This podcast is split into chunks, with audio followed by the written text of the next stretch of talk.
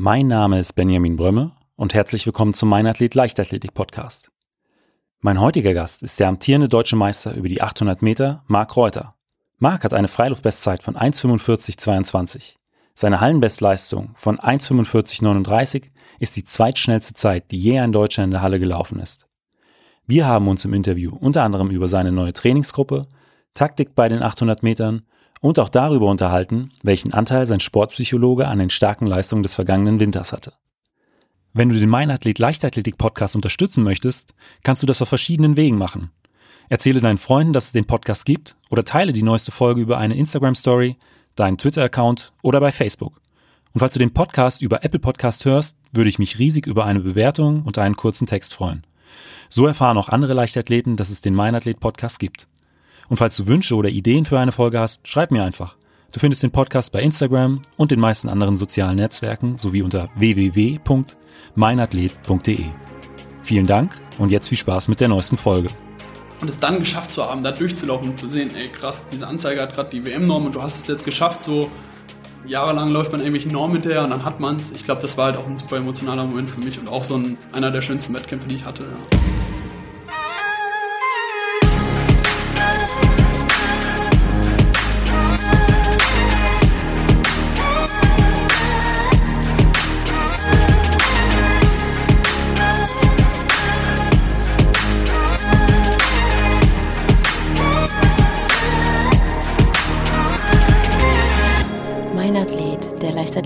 Leichtathletik-Podcast aus Frankfurt am Main. Herzlich willkommen, Marc. Hi. Ähm, die erste Frage ist bei mir ganz häufig, wie bist du eigentlich zur Leichtathletik gekommen?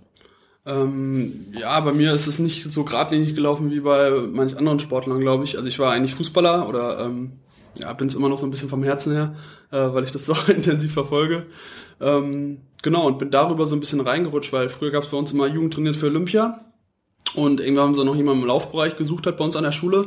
Ähm, und irgendwie war es bekannt, dass ich da irgendwie immer die, die Außenlinie oder im Sturm immer äh, angerannt bin, die Verteidiger und so. Da haben sie mich halt gefragt, ob es irgendwie möglich wäre, dass ich da irgendwie einspringe für die Leichtathletik und bin da irgendwie Staffel gelaufen und halt auch noch die 1000 Meter.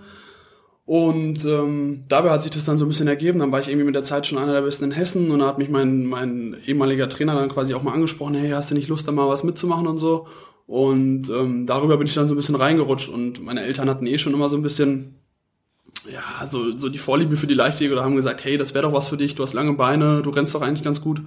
Und ähm, ja, dann habe ich meinen, meinen ehemaligen Trainer, den, den Georg Schmidt, angesprochen, habe gesagt, hey, komm, ich habe mal Bock, ich probier's mal.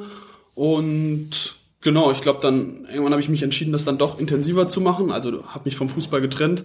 Und ich glaube, dann war das erste oder zweite Jahr schon das U18 WM-Jahr, wo ich mich für qualifiziert habe. Und ja, wenn man dann da dabei ist und so ein bisschen mal das Feeling dafür bekommt, wo man stehen kann, dass man so internationale Wettkämpfe und sowas erlebt, ähm, ja, ich glaube, dann ist man so ähm, ja mit drin in dem in dem Ding und auch irgendwo gefangen, ja.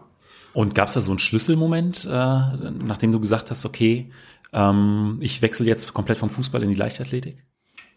Ich glaube, das war damals echt, als mein Trainer gesagt, gesagt hat, ja, hey, also jetzt entscheide ich mal, entweder du wirst es mal schaffen in der Leichtathletik und, und schaffst es vielleicht wirklich mal nach vorne, irgendwie in die Weltspitze oder zumindest in die deutsche Spitze.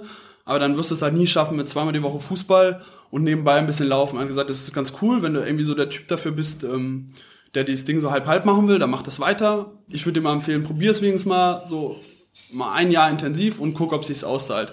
Da habe ich es mir halt so durch den Kopf gehen lassen. Man ist ja auch manchmal so ein bisschen bequem und habe gedacht, eigentlich wäre es auch cool, wenn du so ein bisschen hier Gruppenliga spielst, Fußball, so deine Freunde hast, äh, macht ja auch irgendwie Spaß. Und habe dann aber doch für mich entschieden, komm, du probierst mal ein Jahr und wenn du merkst, es zahlt sich aus, es macht Spaß, dann äh, machst du das intensiv. Und ich glaube, das war so ein Schlüsselmoment, wo ich mich dann für dieses eine Jahr entschieden habe und gesagt habe, hey, komm, du machst es jetzt mal. Und sich dann natürlich auch ausgezahlt hat. Wer weiß, wie es gewesen wäre, wenn dann irgendwas dazwischen gekommen ja. wäre.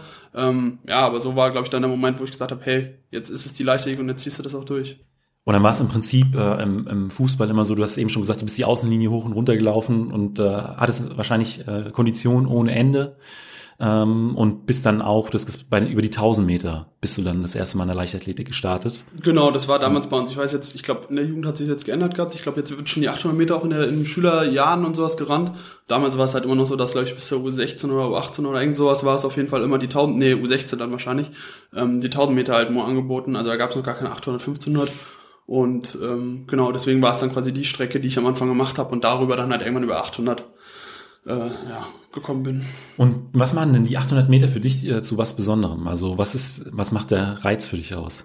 Ähm, ich glaube, das ist wirklich diese, diese Taktik und dennoch auch irgendwo eine hohe Geschwindigkeit. Ähm, ich glaube, das ist so der Reiz, den ich jetzt auch gemerkt habe, auch gerade in den letzten Jahren nochmal, dass halt, dass halt dieser Taktikfaktor, dieses Mann gegen Mann, das ist wirklich so ein, ich glaube, das gibt es in wenigen Disziplinen, wo es dann auch wirklich noch so intensiv ist, weil halt die Geschwindigkeit so hoch ist. Also da passiert wirklich was, kleine Fehler werden irgendwie schon, können direkt fatale Folgen haben oder wie auch immer man es nennt.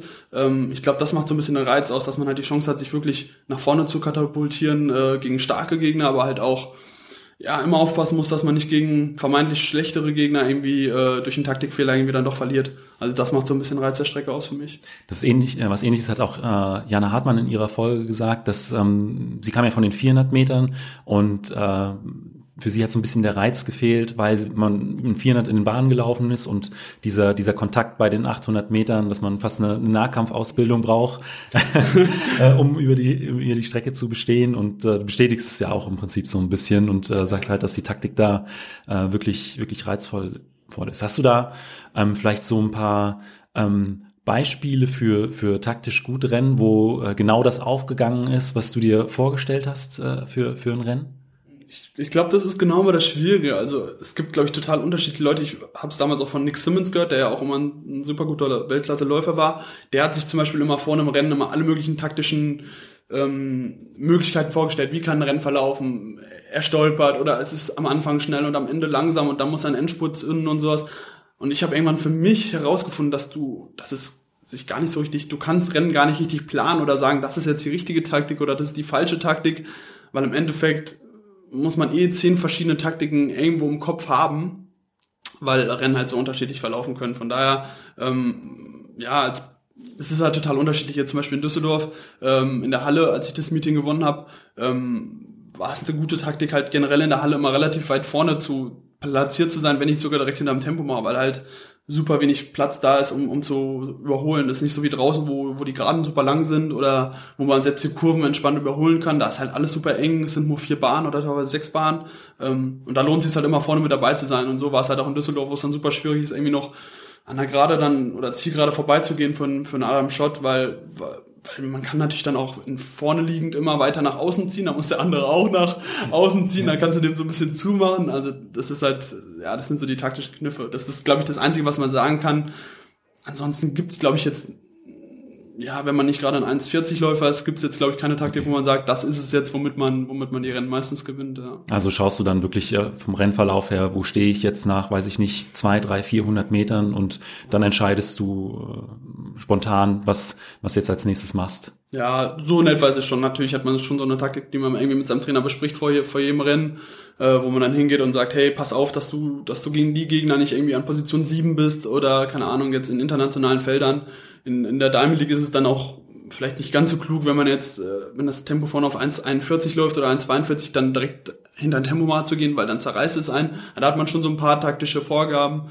Aber im Rennen, meist nach 100 Metern läuft dann doch irgendwie alles anders, als man sich vorgestellt hat. Deswegen muss man da, glaube ich, auch lernen, cool zu bleiben, direkt einen Plan B zu haben und, und dann halt äh, gut zu agieren irgendwie und clever und ein gutes Körpergefühl zu haben, dass man sich wirklich gut einschätzen kann. Ich glaube, das ist halt auch noch so eine Sache, die wirklich wichtig ist, dass man sich nicht übernimmt, dass man weiß, dass man, wie man sich die Kräfte einzuteilen hat, äh, dass man keine unvernünftige Entscheidung trifft. Ich glaube, da ist 800 Meter halt auch so eine ja, intensive Disziplin, weil man halt wirklich in sich reinhorchen muss, dass man da nicht irgendwie Pulver verschießt oder, oder sich zu viel aufspart. Ja. Was würdest du sagen, ist deine größte Stärke über die 800? Ähm, ich glaube, dass ich relativ konstant laufen kann. Also ich, ich kann, glaube ich, oder relativ flexibel. Also ich glaube, ich kann sowohl hohe Tempos am Anfang als auch langsame Tempos, also ich kann mich relativ gut anpassen. Also es gibt jetzt keine Rennverläufe, wo ich sagen kann, oh, da kann ich jetzt nicht mitgehen oder das geht gar nicht für mich. Also ich glaube, das ist so ein bisschen das, was mir zugute kommt, dass ich mich an jeden Rennverlauf so ein bisschen anpassen kann. Ich kann eine schnelle erste Runde rennen, ich kann aber auch eine langsame und hinten raus ein bisschen schneller rennen.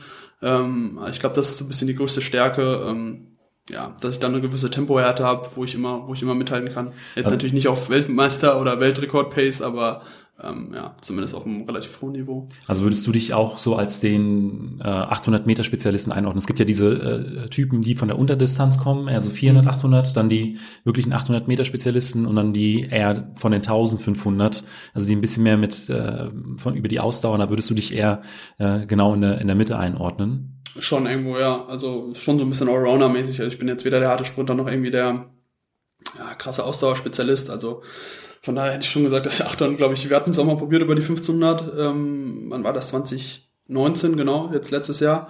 Ähm, keine Ahnung, vielleicht brauchst du was einfach längere Zeit, aber es hat bei mir halt nicht direkt gefruchtet und ich bin auch noch ein Typ, der will dann halt auch irgendwo Erfolg schon sehen. Also mir macht eine Sache jetzt auch nicht so viel Spaß, wenn ich dann irgendwie merke, ich, ich gucke da irgendwo hinterher und das geht halt einfach nicht. Ähm, und da habe ich dann halt für mich gemerkt, okay, das, das passt jetzt irgendwie nicht und ich will auch irgendwie auch Erfolg haben und ja, ich glaube wirklich, dass 800 Meter wirklich meine Disziplin ist und ja, hoffentlich auch bleibt. Und bei wem trainierst du heute? Äh, ich trainiere bei Thomas Dreißigacker, das ist auch bei uns der leitende Bundestrainer. Lauf, Lauf gehen. Ähm, genau, bin zudem jetzt äh, Ende, Ende letzten Jahres gegangen, ähm, nachdem ich acht Jahre bei meinem alten Trainer war. Also alles bei, noch relativ neu. Genau, bei Georg Schmidt, der auch relativ äh, große Gruppe hier in Frankfurt hat. Und äh, genau. trainierst du dann äh, deine, deine neue Trainingsgruppe, die ist, ist sie in Leipzig oder auch hier in Frankfurt? Ähm, nee, die ist in Leipzig. Also Thomas trainiert schon eigentlich sein ganzes Leben, glaube ich, seine Gruppe in Leipzig. Und ähm, genau, mir war es halt damals super wichtig, als ich gemerkt habe, nach, nach der Doha, dass so eine Lehre da ist, wo ich, da habe ich gesagt, wow, ob ich jetzt noch Bock habe, das überhaupt generell weiterzumachen. Irgendwie, man will ja auch, dass sich dann irgendwie der Aufwand, den man investiert, irgendwie auch mal irgendwann auszahlt. Und man, klar, jetzt deutsche Meistertitel sind auch schön, aber ich habe dann irgendwie gesagt, okay, ey, ich brauche was, was mich auch ein bisschen mehr reizt. Und habe dann gesagt, ey, du musst dich halt verändern, aber du willst jetzt auch vor so einem damals war es ja noch Olympia her, 2020. Ja. Ähm, du brauchst halt irgendwas, was dich reizt oder was aber auch nicht zu viel Aufwand irgendwie jetzt von wegen irgendwo in die USA ziehen oder was weiß ich machen. Und da war halt Leipzig dann eine super äh, Option mit auch äh, Robert Farken als einen guten Freund und habe das dann halt wahrgenommen ähm, und bin da aber dadurch, dass wir halt super viele Trainingslager haben in Südafrika oder sonst was, hat sich gar nicht mal so angeboten, da jetzt direkt hinzuziehen. Also auch wenn die Trainingsgruppe in Leipzig ist, ähm, habe ich da jetzt noch keine Wohnung, weil es halt wirklich echt nur kurze Zeiträume sind, die man mal in Leipzig verbringt. Vielleicht mal zwei Wochen, drei Wochen Trainingsblock. Und dann ist man wieder im Trainingslager, dann ist man wieder kurz zurück, wo auch nicht groß was an Training läuft. Dann bin ich auch froh, wenn ich hier mal in Frankfurt bin bei Familie, Freunde. Ähm, etc. Und dadurch, ähm, ja, also an sich ist die Trainingsgruppe in Leipzig, aber ich bin so ein bisschen flexibel, hüpf hin und her zwischen Südafrika, Frankfurt und Leipzig. Und wer ist noch so mit in deiner Trainingsgruppe? Ähm, in Leipzig sind jetzt also größtenteils äh, Robert Fark natürlich als Haupttrainingspartner, mhm. der auch so ein bisschen der Grund dafür war, dass ich hingegangen bin, weil ich gesagt habe, ich brauche Gegner, die oder ich will im Training auch schon Leute haben, die einen challengen, die einem auch mal irgendwie ein paar Einheiten wirklich mal einen Rang ablaufen, dass man sich danach irgendwie mega ärgert und sagt, ey, das kann doch jetzt nicht sein, dass sie jetzt so ähm, irgendwie so auf die Fresse bekommst. Ich erinnere mich auch an so eine Einheit in, in Südafrika jetzt in dem ersten Trainingsjahr, wo ich bei dem mit war. Es war irgendwie in der letzten Serie oder sowas von einem, von einem 200er Programm und, und ich war schon völlig am Ende. Ich wusste nicht, das war einfach so ein Tag, wo es nicht so richtig rund lief. Ähm, und Robert meinte dann irgendwann so, ja, ey, komm, lass uns mal, zu unserem Coach meinte ey, komm, lass uns mal die Pause verkürzen, ist mir hier alles viel zu lang. ich war halt schon völlig blau. Und mir einfach haben gesagt, ja, ja, Pause, Video und so einfach nur, weil jeder will natürlich dann auch ein Alpha-Tier sein und will natürlich auch nicht irgendwo zugeben, dass man auch schon völlig am Ende ist oder so. Ähm, auch wenn man es mir, glaube ich, angesehen hat. Und, und das sind so Dinger, die bringen dann halt doch irgendwo voran. Und das war halt in meiner alten Trainingsgruppe irgendwann nicht mehr der Fall. Da hat man sich irgendwie jeden Tag selber gechallenged. Und das war halt so ein erheblicher Grund da mit dem Robert, der da wirklich immer jeden Tag auch wirklich aufs Neue herausgefordert hat, weil er halt auch jemand ist, der nicht verlieren will. Und das ist natürlich optimal. Natürlich darf es dann auch nicht irgendwie ausarten, dass man irgendwie aus jeder Kleinigkeit einen Wettkampf macht. Aber an sich schon super gut. Und ähm, ja, sonst gehört noch dazu Denis äh, Krebs, die jetzt auch nochmal versucht, nächstes Jahr äh, Olympia anzugreifen. Ähm, genau, und Julius Lavnik noch, den man auch noch kennt aus Jugendjahren, mit dem war ich auch äh, bei der U20-WM und sowas, also auch ein 800 Meter, 1500 Meter Läufer. Ähm, genau, das ist ein Großteil. Wir haben noch super viele Youngsters, die auch, glaube ich, ähm, ja, halt noch ein paar Jahre brauchen, um sich dann vorne zu etablieren, aber da sind schon noch ein paar gute Jungs, ja. Und du hast eben ja schon so ein bisschen das Training angesprochen, ihr seid viel im Trainingslager, ähm, du pendelst so ein bisschen zwischen Frankfurt, äh, Südafrika und Leipzig. Ähm, wie ist denn das Training so insgesamt aufgebaut? Also wie kann ich mir das, äh, weiß ich, in einer Hauptbelastungszeit vorstellen? Wie viele Einheiten machst du da in der Woche? Wie viele Kilometer? Bei uns ist es total wirklich auch nochmal unterschiedlich. Also generell in der Vorbereitung ist natürlich der, der Umfang super groß. Ähm, also man macht schon viele Kilometer. Ich würde mal sagen, wahrscheinlich so 120, 130, 140 Kilometer irgendwas in der, in der Range. Ähm, Genau, das ist halt so in der Vorbereitung der normale Standard bis kurz vor den Wettkämpfen. Also ich habe jetzt auch noch im Januar, also kurz vor der Wettkampfphase, glaube ich, 120, 110 Kilometer gemacht, was noch relativ viel ist. Ähm, es ist aber auch super abhängig nur davon, ob man jetzt in einem Trainingslager ist oder zu Hause. Also zu Hause fährt man dann doch noch mal weniger Kilometer. Im Trainingslager macht man dann teilweise noch Auftakte, die man jetzt zu Hause nicht macht. Und Trainingseinheiten sind es dann, glaube ich, pro Woche, ich würde sagen, auf jeden Fall zwei am Tag, also 14 plus dann nochmal so ein paar zwischen, also irgendwas zwischen 14 und, und 20 Einheiten, je nachdem, ob es dann halt Auftakte gibt in Trainingslagern oder sowas, so spielt sich in etwa ab. Aber dadurch, dass bei uns halt teilweise die Einheiten noch super kurz sind, wenn es halt nur ein Dauerlauf ist, ist es teilweise auch ja. einfach nur mal eine halbe Stunde. Ähm, ja, so baut sich das meistens auf, dass es da relativ stumpf ist bis vier, fünf Wochen vor dem äh, Wettkampf und dann wird halt ein bisschen intensiver trainiert, äh, noch ein paar Spitzen gesetzt und dann Vollgas gegeben in den Wettkämpfen. Das heißt, äh, ein bisschen intensiver äh, trainiert, äh, härtere oder intensivere Intervallläufe? Genau, ja da macht man halt schon härtere Läufe, wo man sich ein bisschen an die Geschwindigkeiten gewöhnt. Ähm, geht auch ein bisschen runter, damit man halt auch diese Einheiten überhaupt machen kann, natürlich von den Kilometern, weil sonst mal irgendwie auch platt, wenn ja. die Kerneinheiten sind. Und genau. Gibt es da so eine Einheit, äh, die du im Kopf hast, kurz vor Saisonstart? Bei mir waren es zum Beispiel, was bei mir immer hängen geblieben ist, äh, zwei oder dreimal 150 Meter, dann mit 25 Minuten Pause. Weil ja, wird es wahrscheinlich äh, andere Pausen, andere Strecken sein, aber das hast du auch so eine, so eine bestimmte Einheit, die äh, dir da sofort einfällt? Ähm, was, glaube ich, bei meinem ehemaligen Trainer so eine Schlüsseleinheit war, war, war so eine dreimal 400 Meter Einheit. Da wusste man immer, woran man so war, irgendwie da dreimal 400 Meter irgendwie mit acht oder zehn Minuten Pause und dann halt wirklich gib ihm. Das war dann immer so, keine Ahnung, ich glaube im Schnitt hatte ich mal in meinen besten Jahren, glaube ich, 48,4 oder so, also alle drei Läufe oder sowas so in der Range. Und da wusste wow. man schon so, wenn man die irgendwie unter, oder 48,5 oder sowas, da wusste man schon, wenn man die stabil unter 49 hinbekommt, da hat man auf jeden Fall eine gute Form. Oder was bei uns auch immer ein Klassiker ist, sind irgendwie 500er oder 600er Läufe, schon so in Wettkampfpace, dann sieht man halt auch so, kann ich die Geschwindigkeit schon gehen oder wie fühlt sich's an? Und ach, wenn man dann irgendwie so ein 600er auch geschafft hat in der Wettkampfpace, ähm, die man sich vorgestellt hat für die Saison, dann ist irgendwie auch so ein Selbstbewusstheitsding irgendwie, dass man sich dann denkt, geil, so eigentlich sind es nur noch 200 Meter mehr und du hast halt diese Zielzeit vor dir und eigentlich ging's. Und ich glaube, das sind immer so die die Schlüsseleinheiten, wo man dann merkt, okay, cool, irgendwie zahlt sich das Ganze aus oder das fühlt sich gut an. Also da weiß man dann, okay, äh, das ist jetzt mein Stand äh, ja. und das so oder so könnte es werden. Ja, genau. Nehmt ihr dann auch Laktat? Also wenn, wenn ich jetzt höre, dreimal 400 Meter, äh, acht Minuten Pause, also da fällt ja auch der Laktatspiegel nicht wieder komplett runter bis zum nächsten Lauf. Also wird dann da gemessen zwischen den Läufen oder am Ende? Bei uns, glaube ich, in der, also in dieser intensiven Phase gar nicht mehr. Also okay. da ist dann wirklich bei uns einfach, mach die Einheit und komm durch oder du schaffst es halt nicht. Also das ist dann wirklich so die Devise dann in den Wettkampf, also in dieser, in dieser intensiven Phase, dass man es halt einfach schaffen muss. Da ist auch scheißegal, mit welchen Wert man da, also klar, wir nehmen sie dann teilweise, um zu wissen, dass es jetzt eben nicht vollkommen ausartet, äh, wobei das jetzt auch schon ein paar Mal bei mir ausgeartet ist, äh, wobei ich auch jemand bin, der wirklich sehr, sehr hoch produziert. Also da das teilweise haben die Leute, ich glaube, jetzt in der in dem Südafrika-Trainingslager, wenn wir die intensiven Einheiten hatte, egal jetzt welche Streckenlänge oder sonst was, war ich stabil immer bei mindestens 12, 13 Laktat und in den intensiven Einheiten, glaube ich, auch mal bei 16, 17, 18. Und wow. dann haben wir auch immer alle, dann wurde man teilweise beim, das ist ja also auch so nerdmäßig bei uns im Laufbereich, dann wird man halt teilweise ausgelacht beim Mittagessen. Ah, guck mal, was hat der denn gehabt und so. ich damals auch gesagt, ja, wartet ab, im Endeffekt ist dann wurscht, was für ein Laktat ich habe, solange ich im Wettkampf schnell bin. Ja. Ähm, es gibt halt auch super unterschiedliche Typen, die halt auch, ich bin halt jemand, der wahnsinnig schnell hochproduziert, was dann aber auch nicht schlecht ist.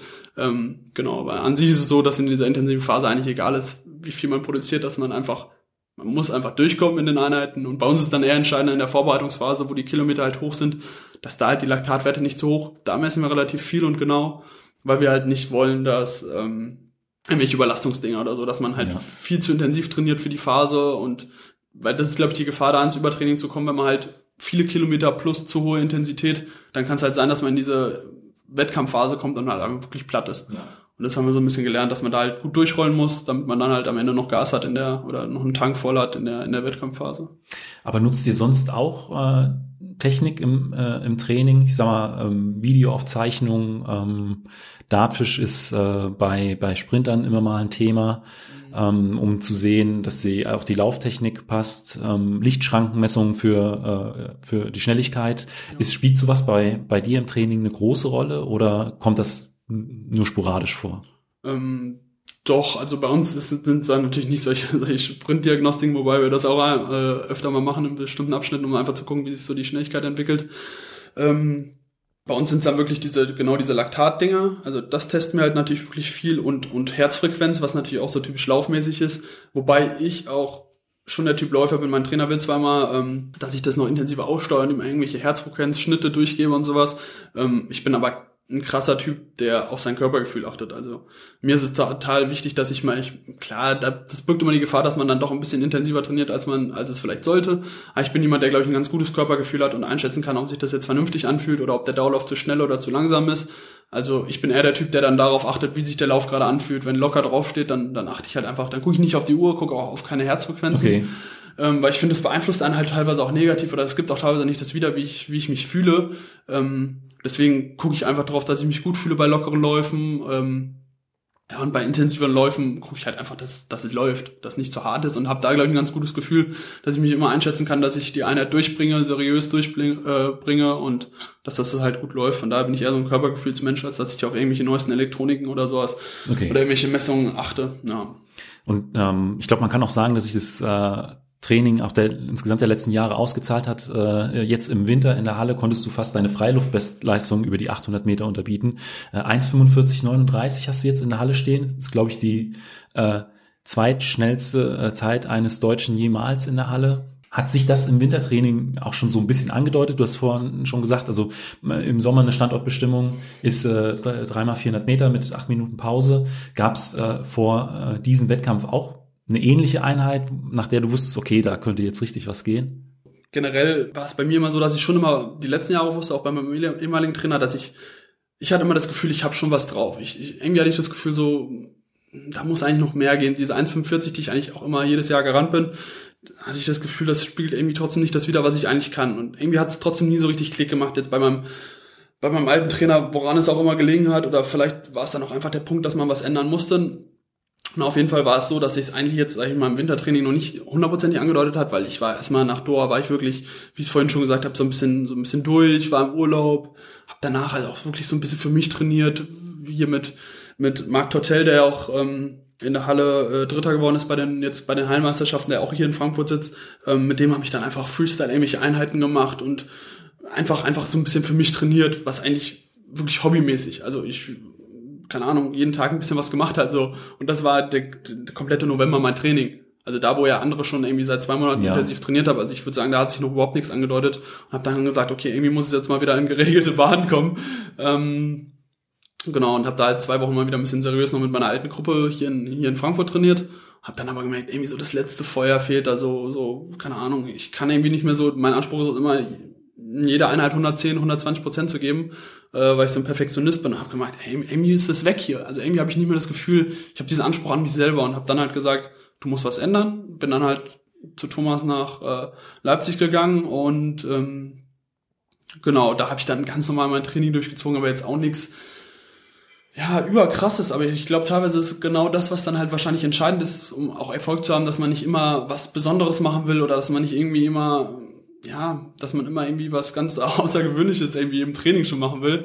Und dann wir haben ganz seriös unser Training durchgezogen, sind dann halt im Januar nach, nach äh, Südafrika geflogen, haben da halt auch natürlich intensiv trainiert und auf einem hohen Niveau dann halt mit Robert zusammen.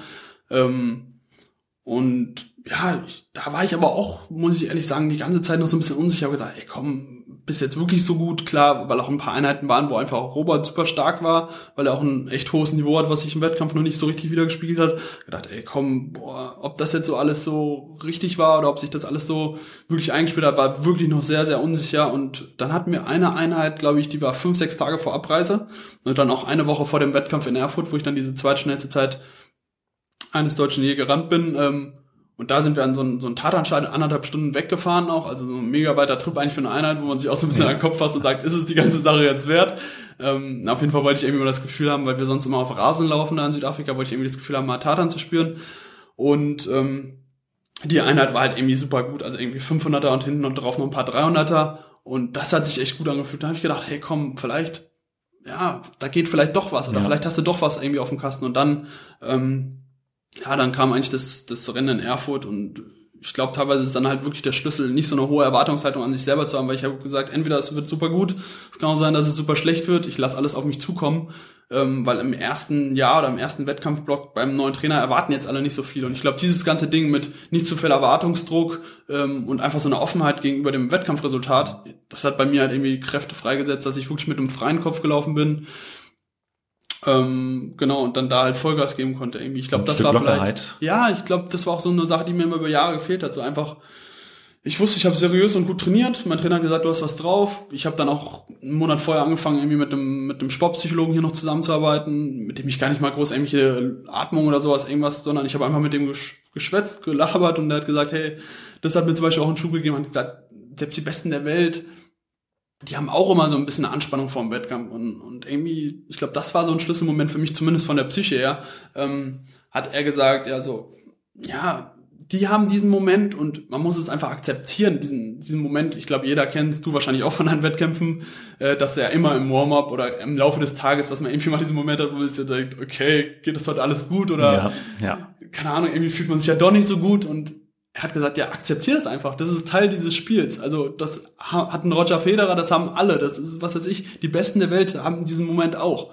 Aber es ist dann halt entscheidend, den einfach zu akzeptieren und, und den als Teil dieses Wettkampfs zu sehen. Und irgendwie so auch in Erfurt hatte ich dann das Gefühl, ähm, und das hat sich so die Wettkampfphase durchgezogen, dass ich, wenn dieser Punkt kam, halt einfach gelacht habe und gesagt habe, hey, das ist jetzt irgendwie so part of the game und es gehört jetzt dazu. Und irgendwie war man dann direkt zehn Sekunden später halt wieder voll fokussiert und ich stand an der Startlinie und hatte halt so eine Lockerheit und habe mich wirklich mal auf den Wettkampf gefreut. Und ich glaube, das ist dann teilweise auch wichtiger, als irgendwie im Training ultra krasse Dinge zu probieren, sondern einfach gut trainieren und halt wirklich ein glückliches Leben führen und glücklich sein und halt einfach bereit sein, im Wettkampf sich zu zerreißen. Und ich glaube, mit dieser Mentalität, so ein bisschen dieses Mentalitätsding zu haben, das hat bei mir halt irgendwie riesige Kräfte freigesetzt. Und ich glaube, das unterschätzt man teilweise dann auch noch, Okay. ähm, wie viel das dann doch bewirken kann. Ja. Könnt, könntest du sagen, äh, der, ähm, die Zusammenarbeit mit dem Sportpsychologen hat jetzt, weiß ich nicht, 10, 20, 30 Prozent äh, von, äh, von den ja, äh, Erfolg ausgemacht oder von, der, von dieser Lockerheit? Kann, kannst, du- kannst du das ein? Würdest du Ja. sagen, kannst du das Ich, ein? ich glaube, proz- prozentual kann man das jetzt natürlich nicht genau Ja. beziffern, aber ich glaube schon, dass es enorm, zumindest dass es so Klick gemacht hat. Dass ich diesen Wettkampf nicht mehr so als Pflicht gesehen habe. Früher war es oft so, dass ich gesagt habe, hey, du musst jetzt was abliefern, du hast richtig geil trainiert, ihr habt richtig geile Trainingswerte.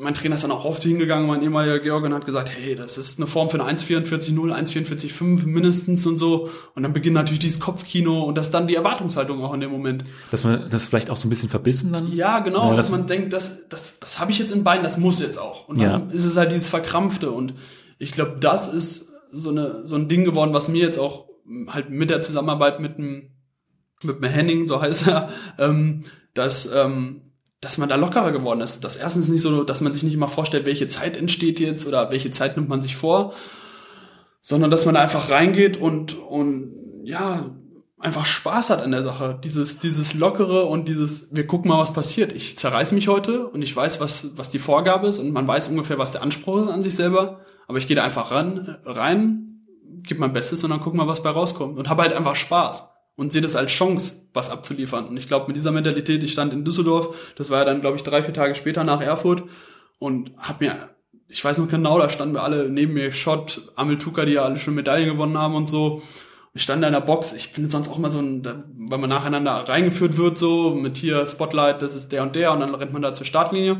Wir standen da alle in dieser Box so, so nebeneinander und haben irgendwie noch so, sonst bin ich auch jemand, der guckt dann so und der versucht sich selber noch zu pushen.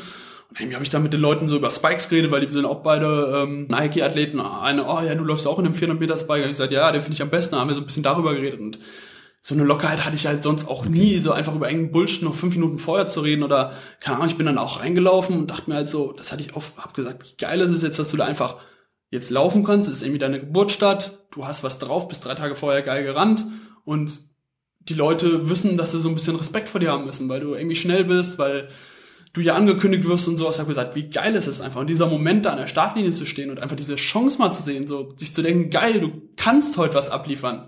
Und du hast diese Chance, mal so einen, so einen Shot oder sowas zu schlagen und irgendwie weiß der auch, der muss ein bisschen Respekt vor sich haben. Und dann stand ich auch an der Linie und habe einfach, ich weiß noch genau, in der Tribüne saß auch Henning und ich habe ihn einfach angelacht. So, wir haben uns noch gesehen, so zehn Sekunden vorm Start und ich habe gelacht, er hat gelacht und wir haben uns noch gegenseitig die Faust gezeigt und das war so ein Moment, wo ich gedacht habe, geil.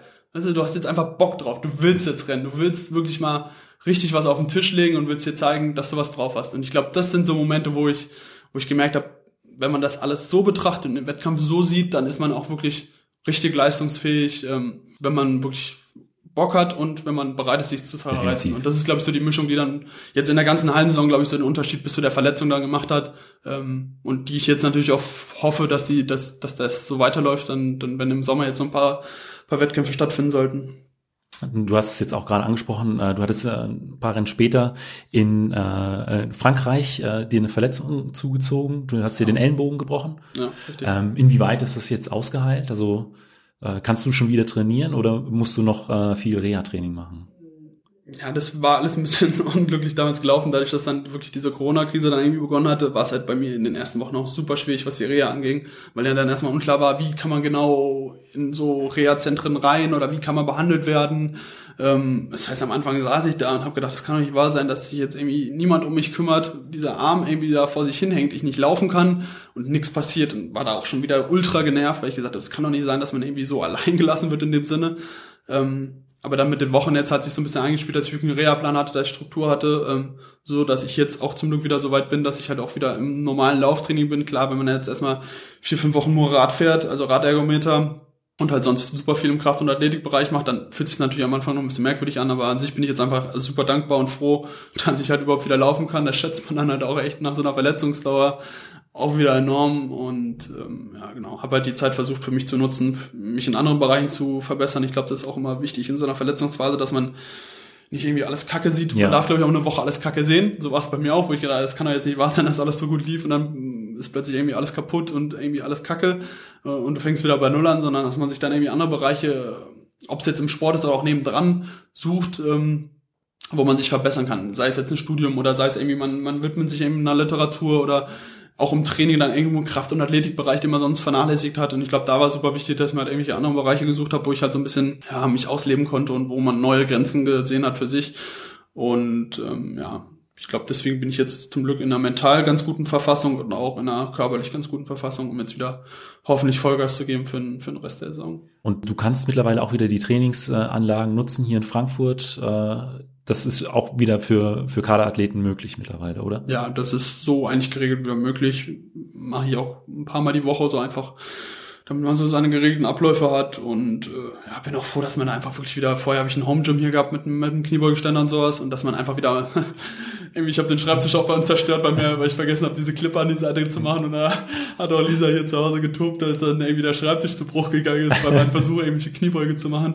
Also von daher sind wir beide, glaube ich, froh, wenn da wieder ganz geregelte Abläufe sind und man da seine Krafträume und alle Möglichkeiten ähm, da wieder bei uns am Trainingszentrum und er da die Sachen kaputt macht als zu Hause. Was sind denn deine Ziele für die kommenden Jahre? Mm, generell ist es, glaube ich, einfach sich zu etablieren in der, in der Weltspitze. Also das ist schon so ein bisschen, man hat jetzt gemerkt, ich glaube, das war so eine wichtige Frage, die ich mir auch immer selber gestellt habe, ist es alles nur Illusion, dass du Weltspitze sein kannst oder ist es tatsächlich so? Und ich glaube, zumindest ein Stück weit habe ich mir halt die Frage ein bisschen beantworten können jetzt in der, in der Hallensaison, wo man gemerkt hat, okay, man kann da vorne mitrennen, auch wenn es nur eine Hallensaison ist.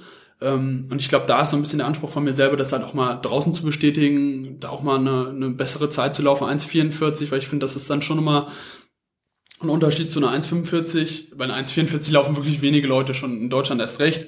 Ähm, und ich glaube, da unterscheidet sich 1,43, 1,44 sollte irgendwann mal so der Anspruch sein, dass man da in einer Region läuft, wo, wo halt wirklich nur noch wenige Leute sind.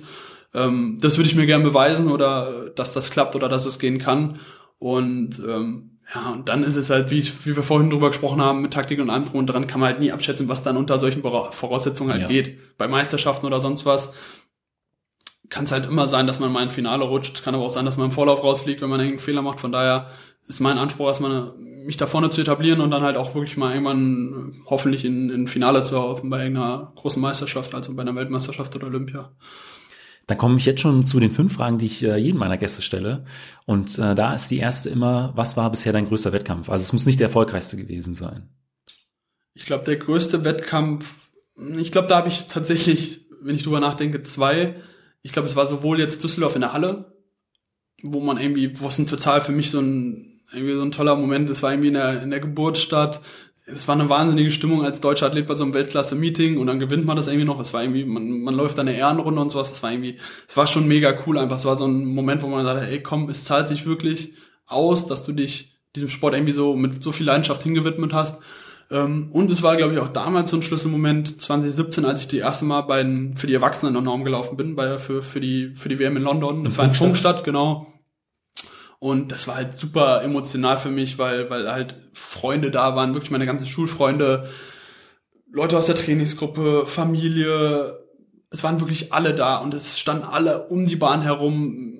Robert, mit dem ich ja jetzt zusammen trainiert, hat damals Tempo gemacht. Ähm, Homeo das war, war glaube ich auch. Homeo, genau. Homeo ja. war in dem Rennen und ist dann noch rausgegangen bei 600 leicht, damit ich durchgehen kann und so. Es war wirklich alles auf mich aus. Und dann dieser Moment, wo man durchgelaufen war. Ich hatte ja 2016 ganz knapp Rio verpasst. Ja. Auch bei so einem emotionalen Rennen in Wiesbaden in meiner damaligen Heimatstadt.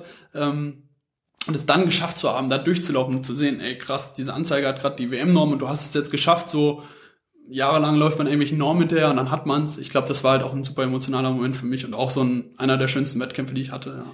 Hast du da schon irgendwann im Laufe des, also jetzt in, in Funkstadt, äh, Hast du da im Laufe des Rennens schon irgendwann gemerkt, okay, das wird jetzt eine, eine, eine richtig gute Zeit oder war es erst in dem Augenblick, als du über die Linie bist und die Zeit auf dem Display gesehen hast? Ich meine, normalerweise bei den ja. 800 schaut man ja immer so ein bisschen die Zwischenzeiten mhm. ähm, oder war es wirklich bei dir erst äh, ganz am Ende? Ja, dadurch, dass es Funkstadt ist, haben die, glaube ich, gar nicht so viele äh, von diesen Zeitnehmern. Normaler sind ja bei, bei richtig guten Meetings alle 100 Meter ja. oder sonst alle 200 und ich glaube, da gibt's nur bei 400 so ein ganz kleines Zeitkästchen halt, wo, wo dann auch nicht die Zeit stoppt, sondern die läuft dann so weiter, ne? Also wirklich so ein bisschen äh, wie halt bei so einem kleinen Meeting. Ja. Und dadurch, ich, das war wirklich so ein Tunnelding. Also ich bin wirklich gelaufen, einfach hinterhergejagt, die Tempomaße sind auch viel zu schnell angelaufen und habe mir eigentlich gar nicht großartig Gedanken gemacht. Einfach irgendwie dranbleiben, an Homeo irgendwie dranbleiben und, und dann einfach Vollgas die letzten 200 geben und dann ist das wirklich, ich, das ist wie so ein, wirklich wie in so einem Tunnel. Die Leute schreien, die stehen ja auch gefühlte drei Meter neben dir, durchgängig, die ganzen 400 Meter. Und dann läufst du einfach wie ein Verrückter. Und dann, ich finde, das ist, glaube ich, das kann wahrscheinlich, ich weiß nicht, ob man es bei 400 in deinem, in deinem letzten Jahr auch nachvollziehen kann. Du bist ja auf dieser Zielgerade und du siehst ja die ganze Zeit diese, diese Zeitanzeige runterlaufen. Ja und du, du, du rechnest ja dann die ganze Zeit so ein bisschen mit, so ist es zumindest bei mir oft gewesen, so, oh, wo könnte das denn jetzt hinführen? Und dann siehst du irgendwie 1,35, 1,36, 1,37 und du merkst ja, du kommst immer näher. Und das war dann irgendwann so ein Moment, wo ich gemerkt habe, okay, irgendwie, das könnte passen, ne? Auch wenn das natürlich sehr schwer abschätzbar ist, so ja. 15 Meter vorher. Und ich glaube, das war dann so ein Moment, wo ich gemerkt habe, okay, krass, das kann was werden. Und dann wirft man sich ja irgendwann mal irgendwie gefühlt nochmal rein. Ja, das war schon dann, ja, schon ein cooler Moment. Was hast du dann äh, in dem Augenblick gedacht, als du dann tatsächlich über die Ziellinie drüber bist? Ich bin dann, glaube ich, erstmal auf den Boden gefallen und so, hey, das, das war irgendwie, es waren so tausend Emotionen, die aufeinander, also irgendwie Dankbarkeit für meinen, für meinen Trainer Georg damals, dass, dass, dass man da irgendwie dieses Ding aufgebaut hat und dass sich endlich auszahlt, dass wir es uns so ein bisschen bewiesen haben. Es ist einfach so krass viel Last abgefallen, weil man sich gedacht hat, geil, so, man ist jetzt dabei, man bei so einem großen Event, das war einfach so, es war so eine, irgendwie so eine Leere und Glücklichkeit ja, zugleich. Also es war wirklich, war wirklich ein cooles Gefühl auf jeden Fall, weil man das erste Mal so ein bisschen, ja, sich irgendwie bewiesen hat, ja. Und äh, auf der anderen Seite, was war der Wettkampf, an dem du am längsten zu knabbern hattest? Das war, glaube ich, ja, ich glaube, es war jetzt vielleicht sogar Doha, so im Nachhinein weil das auch so ein bisschen Schlüsselmoment war, wie wir vorhin schon gesagt ja. haben.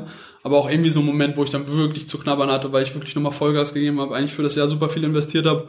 Und dann bist du da und ich hatte das Gefühl, ich habe gar keinen, ich weiß nicht, das kennen wahrscheinlich auch der eine oder andere Sportler, ich hatte das Gefühl, ich hatte nicht mehr diesen Einfluss auf meinen eigenen Körper ich bin da die Zielgerade oder 150 vor Schluss, ich hatte Bock zu laufen und ich wollte abliefern und es ging einfach nicht. Und das war ein total merkwürdiger Moment für mich, da zu stehen und man hat die Kontrolle über seinen Körper irgendwie so ein bisschen verloren. Es ging einfach nicht. Vielleicht war ich auch einfach nicht in der Form, ich weiß nicht.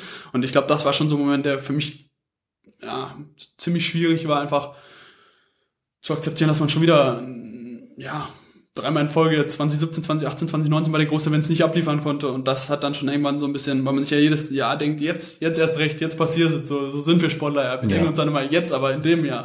Bin mir sicher, jetzt passiert Und irgendwie diese Illusion wurde mir in dem Jahr genommen, dass ich gesagt habe, nee, ich gehe jetzt nicht ins nächste Jahr und denke mir, jetzt passiert's. Irgendwie hatte ich das Gefühl, es passiert nicht mehr.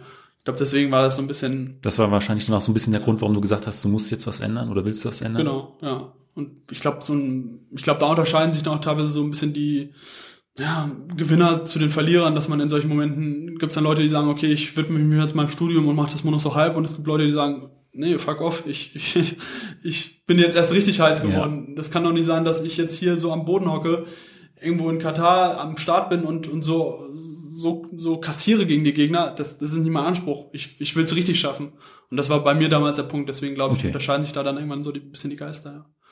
Ja. Um Dann äh, habe ich immer noch mal zwei Fragen, die äh, beziehen sich aufs Training. Und äh, da ist die eine immer, was ist so eine Trainingseinheit, äh, auf die du eigentlich gerne verzichten würdest, äh, von der du aber weißt, die ist äh, wichtig für deine Entwicklung? Ähm, ich glaube, das ist immer so eine Einheit, die, die, die ich nenne sie immer so ein Reha-Training, wo ich halt viel mache für diese ähm, für diese Hilfsmuskulaturen. Also das war immer so ein Ding, das war auch meinem ehemaligen Trainer Georg immer mega wichtig, dass man halt diese ganzen ob es jetzt der Schiemermuskel ist oder die ganzen Muskeln in den Waden oder Fuß oder was weiß ich alles. Also das, worauf eigentlich Leute nie Lust haben, das trainiert man dann halt weg an so einem Samstag oder so einem Mittwoch war das meist immer. Das waren so Einheiten, die machen halt keinen Spaß. Wenn man da an so einem Schiemergerät steht oder an irgendwelchen Bändern oder irgendwelche Übungen macht, das ist so unspektakulär und das macht einfach gar keinen Spaß. Ich glaube, das sind so Einheiten gewesen, wo ich gesagt habe, okay, würde ich am liebsten weglassen, aber die muss man halt irgendwie machen, damit man irgendwie auch gesund durchkommt weil das ja schon irgendwo die Basis ist. Ähm, ja, ich glaube, das ist so mit die Einheit gewesen, die ich am liebsten streichen würde. Und auf welche Einheiten freust du dich besonders? Ich glaube, das sind tatsächlich so, ja, schon irgendwie so eine, so eine Hassliebe, aber es sind so, schon so scharfe Tempoläufe, wo man, wo man abschätzen kann, wird das, wird das, wird das eine gute Wettkampfsaison oder kann das eine geben? Und wenn man dann diese Einheit irgendwie so gut bewältigt, ich glaube, das sind schon so mit die coolsten Momente, diese anspruchsvollen Einheiten, ja. wo man schon so einen Tag über so ein bisschen das Gefühl hat, pff, ja, man trinkt lieber mal einen doppelten Espresso mehr, damit man dann gut durchrollt und äh, Boah, schon so ein bisschen Wettkampffeeling davor. Genau, genau, und so ein Kribbeln ist so ein gewisses, so ein bisschen, ja, wo man so ein bisschen Hype schon in der Einheit, so eine gewisse Spannung zwischen den Leuten. Ähm, ja, ich glaube, das sind so die coolsten Einheiten, die da auch Spaß machen, wo man dann danach auch zusammen im Auto sitzt oder zu Hause auf der Couch mit seinen Trainingspartnern und sich so denkt, geil, dass wir das heute zusammen gerockt haben. Äh, ich glaube, das sind so die Einheiten, die am meisten Spaß machen. Ja. Und äh, meine letzte Frage ist immer, was würdest du jungen Athletinnen, Athleten beziehungsweise deinem jüngeren Ich mit auf den Weg geben wollen? Du bist ja selbst noch sehr, sehr jung, aber ja. nichtsdestotrotz hast du ja auch schon äh, jetzt einiges an Wettkampferfahrung. Ich glaube, da wäre es tatsächlich, dass ich sagen würde, dass sich jeder oder ich würde mir selber mal raten dazu, ja, in mich reinzuhören und zu sagen, was will ich wirklich? Also was ist mein Anspruch? Ich glaube, man kann nur bestehen, zumindest im Spitzensport, wenn man das Niveau an sich hat, äh, Weltklasse zu werden oder zumindest deutsche Spitze oder wie auch immer, in sich reinzuhorchen und sich selber die Frage zu beantworten, wie sehr will ich es wirklich? Und ich glaube, nur wenn man sich diese Frage selber beantworten kann mit, ich will's mehr als jeder andere oder ich will's unbedingt, ich glaube, dann ist man auch nur äh, zu 100 Prozent äh, leistungsfähig und das unterscheidet, glaube ich, auch dann viele Sportler, weil es gibt draußen so viele Leute, die ob es jetzt Afrikaner sind oder irgendwelche anderen Sportler, es sind so viele Leute, die bereit sind, sich so dermaßen zu zerreißen im Wettkampf. Und ich glaube, das fehlt dann teilweise auch in Deutschland oder bei uns auch im Laufbereich an Leuten, die bereit sind, sich komplett ihr Herz auf der Bahn zu lassen. Und ich glaube, das ist halt eine super wichtige Eigenschaft, die ich jedem mit auf den Weg geben würde, sich selber zu fragen, ist man bereit, den Weg zu gehen als Spitzensportler und sich in jeder Einheit zu zerreißen, ähm, ja, und sich im Wettkampf zu zerreißen. Und ich glaube, wenn man das erst für sich beantworten kann, dann ist man auch kann man da auch überhaupt mal in diesem Zyklus Weltklasse oder Spitzensport überhaupt bestehen. Marc, vielen Dank für dieses Interview. Gerne, danke. Falls euch die Folge gefallen hat, hinterlasst mir doch einfach eine Bewertung bei Spotify, iTunes oder eurem Podcatcher und abonniert den Podcast. Vielen Dank und bis zum nächsten Mal.